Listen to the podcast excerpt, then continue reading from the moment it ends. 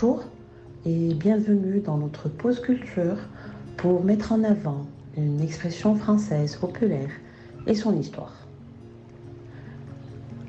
L'expression de cette semaine est Les absents ont toujours tort.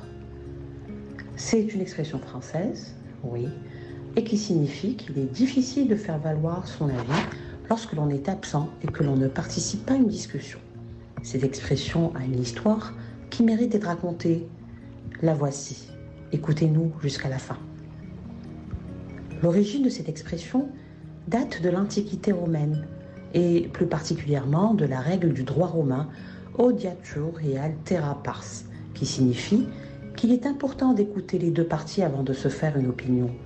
Et lorsque l'une des deux parties n'est pas présente, par exemple lors d'un procès, elle ne peut pas donner son point de vue et risque d'être condamnée à tort.